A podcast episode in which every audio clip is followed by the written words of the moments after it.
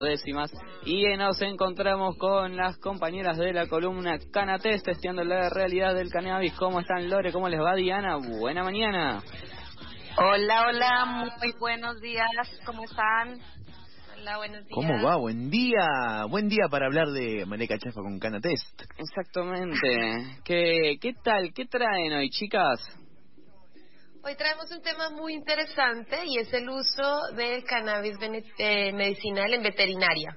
¡Wow! Bueno. Me encanta este tema porque yo tengo una perrita se llama Motita y cada tanto tiene dolencias. ¿Motita? Motita. Curiosamente se llama Mota. Eh, no, porque yo tenga un consumo problemático lo sí, sino por una historia particular, una, anécdota con amigos y pintó ponerle Mota. Bueno, vamos a ver qué tan veterinaria es esa anécdota o qué tan no. no, era etílica, era etílica la ah, anécdota. Ah, bueno, mira, está bien. Vamos, vamos a ver si esto sí nos sirve. Bien, bien. Bueno, esto, este tema lo trajimos porque justamente esta semana eh, surgió una noticia que me parece que es pionera en la región y en el mundo. Bueno, Colombia, como siempre, un poco llevando la delantera con el tema canábico, pero en Colombia se aprobó esta semana el uso de cannabis medicinal en mascotas ah. y eh, el ICA, que es el Instituto eh, Colombiano Agropecuario, eh, autorizó a una empresa para que produciera eh, eh, derivados de cannabis de grado farma para el uso veterinario. Se está utilizando para varias patologías, como por ejemplo problemas articulares, epilepsia, ansiedad por separación, enfermedades inflamatorias, dolor crónico, mm. sobre todo enfermedades neurodegenerativas, por ejemplo, a esos problemas que, de, de moquillo que presentan muchos perritos que son abandonados Sí. Mm, similar a, el uso que se da con humanos, bueno, justo moquillo no, pero todo lo otro que mencionabas es similar también, sí. ¿no? Sí, sí, claro, acá entonces la pregunta ahí para irnos poniendo en contexto, ¿por qué le sirve a los animales entonces las, el uso del cannabis y le sirve a todos los animales? Esa también es otra pregunta, o sea, el uso veterinario, pero ¿para qué animales? Y de verdad tiene, o sea, y tiene efectividad igual que para nosotros, porque claro, es la misma lo que tú acabas de, de decir. Mm. Bueno, y ahí viene, venimos a retomar un poco algo que habíamos charlado en ediciones anteriores. Vamos a hacer un pequeño refrescor ahí de lo que habíamos hablado, eh, que es del sistema endocannabinoide. No sé si lo, si lo recuerdan un poco. El sistema endocannabinoide básicamente es una red de telecomunicaciones, vamos a pensarlo así, del cuerpo humano que reacciona con los fitocannabinoides, es decir, con estos componentes que vienen de la planta y van a ayudar a que se genere algo que conocemos como homeostasis, o sea que va a ayudar a reequilibrar un sistema. Ahora, ¿quiénes tienen el sistema endocannabinoide? Todos los mamíferos. Entonces podemos tratar tanto a perros, gatos como animales grandes. En Colombia se utiliza mucho para los equinos, para los caballos y también para las vacas. Entonces tenemos muchísimo allí por explorar y también por ayudar a nuestros queridos amiguitos animales y a nuestros hijes, porque creo que todos tenemos hijes eh, perrunos y gatunos. en este mundo nos toca nos toca ese tipo de relaciones. Esta generación, esta generación es, de los padres de, claro.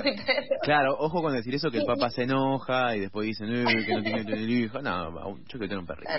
Para las mamás que están escuchando, para nuestras madres, bueno. y acá, acá, acá quiero hacer una, una aclaración con lo que decías va una acotación, algo para sumar, y es que los animalitos, ellos no eh, tienen, si bien tienen el sistema endocannabinoide, tienen una sensibilidad mayor. Entonces acá debemos hablar de que no vamos a, a trabajar eh, con la, de la misma manera que trabajamos la dosificación en pacientes eh, humanos, sino que vamos a, tenemos que también hacer un estudio. Entonces de ahí también surge la idea de, la de una legislación de aceite cannabis medicinal para mascotas, porque eso también requiere estudios, no es eh, darle la misma cantidad, la misma concentración, porque hay una mayor sensibilidad a, los, a, los fitocannabinoides. De hecho, de hecho, eso que estás diciendo es re importante porque por ahí con los humanos tenemos un perfil de bioseguridad muy alto, es decir, que no hay muertes reportadas por el consumo de cannabis, no hay como intoxicaciones. Mm. Intoxicaciones pueden haber cuando nos pasamos, pero el cuerpo es bastante sabio y nos vamos a dormir y ya nos levantamos eh, bien, el cuerpo lo metaboliza. pero con los perros particularmente es otra cosa. Dime. No hay índice de letalidad, ¿no? Eh, respecto claro. a cannabis, claro. Exactamente. Y esto eh, tiene que ver muchísimo con los animales porque los animales sí tienen una mayor sensibilidad, sobre todo los perros, porque nosotros cuando metabolizamos por el hígado vamos a tener como un producto de degradación que sale de todo ese metabolismo y es mucho más fácil para el cuerpo degradarlo. Mientras que para los perros hay dos productos de degradación que van a hacer mucho más difícil la, eliminación.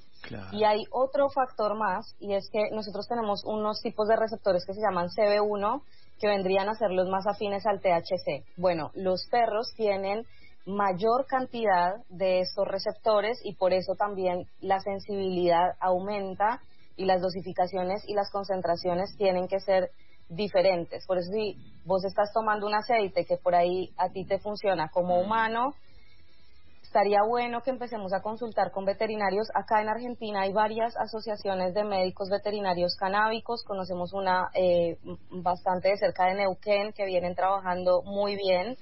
Eh, y hay, en, a lo largo del país hay distintos médicos veterinarios que vienen ya trabajando esta temática y que ya trabajamos dosificaciones eh, para animales.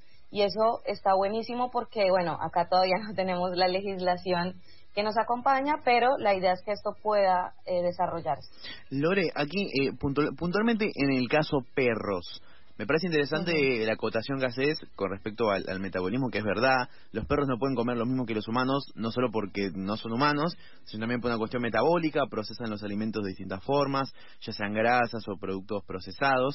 Desde ya le digo al oyente que no le dé comida humana en abundancia a los perros, por decir no darle nunca. Eh, y por otro lado, eh, estaba pensando, entonces, ¿los perros, puntualmente los perros, tienen que consumir en menor cantidad o en mayor cantidad eh, los derivados? estoy hablando de concentración de cannabinoides. Y mira, en general se usan menores concentraciones y menor cantidad, pero hay que ir evaluando el paciente porque lo que se hace siempre con la terapéutica canábica es la individualización del paciente. Eso siempre es súper importante. Por eso se trabaja con algo que son las fórmulas magistrales, que en esto me parece que esta empresa, que en realidad es una empresa canadiense, mm. vamos a decirlo, es una empresa canadiense que tiene sede en Colombia y todo el desarrollo del laboratorio está en Colombia, en Barranquilla, se llama CleanVet.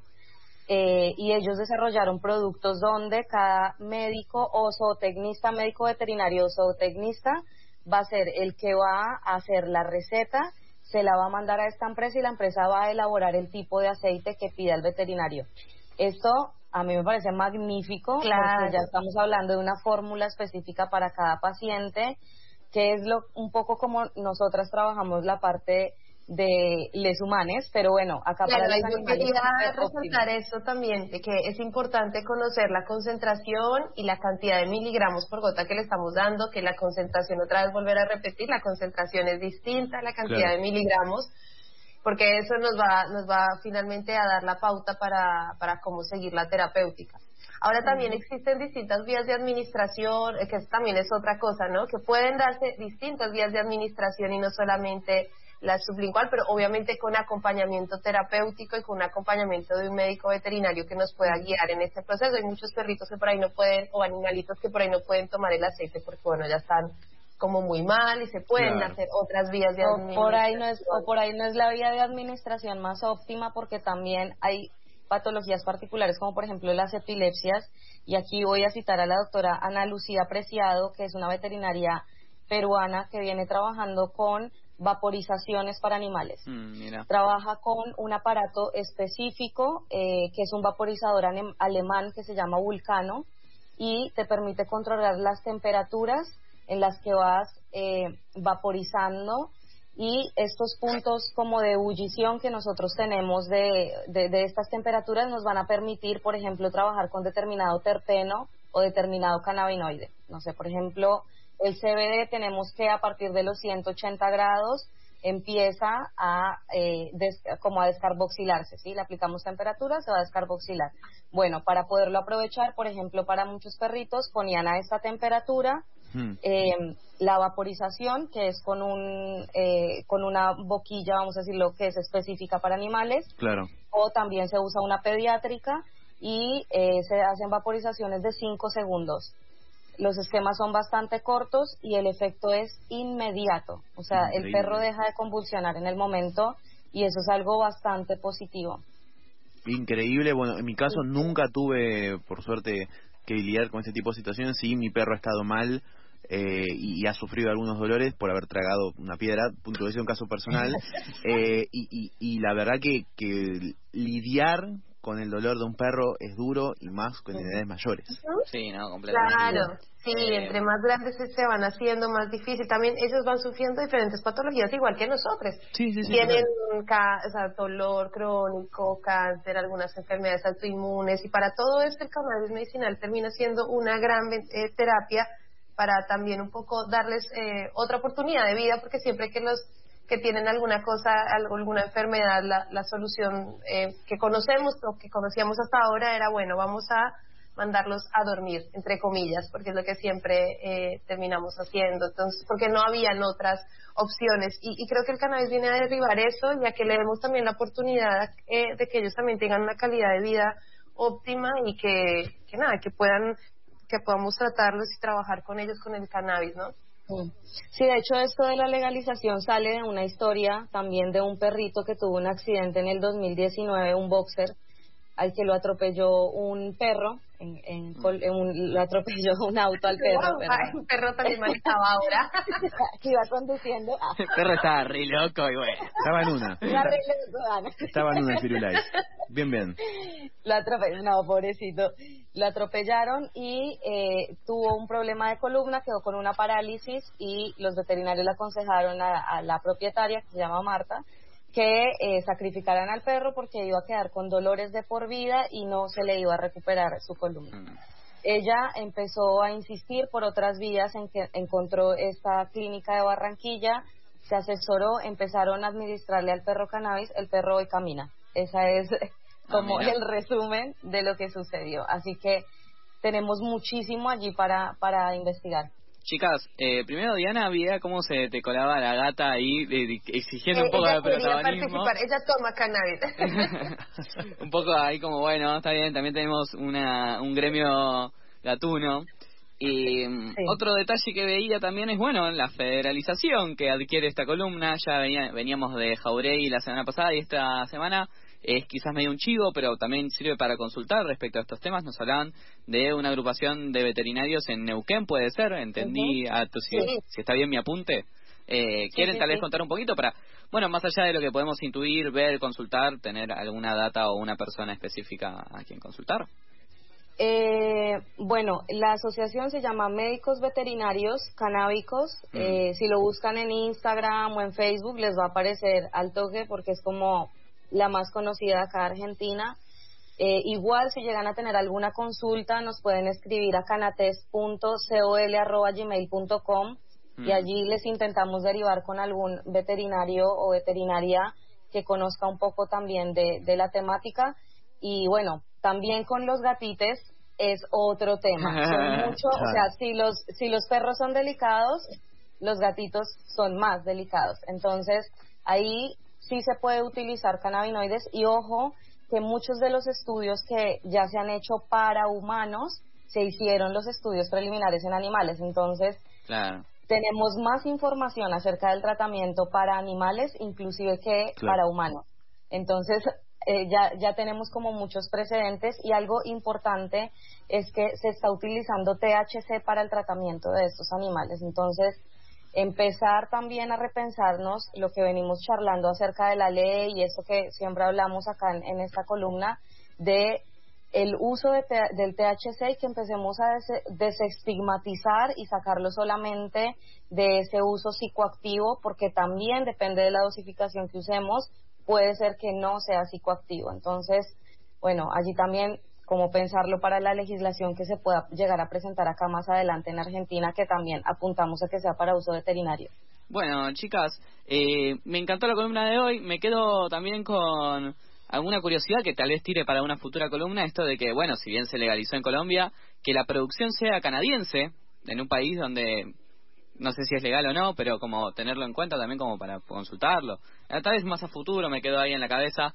Eh, nada, les agradezco mucho, chicas, por pasar esta mañana acá en FM La Tribu en Pasadas por Alto con otra gran columna Canatest.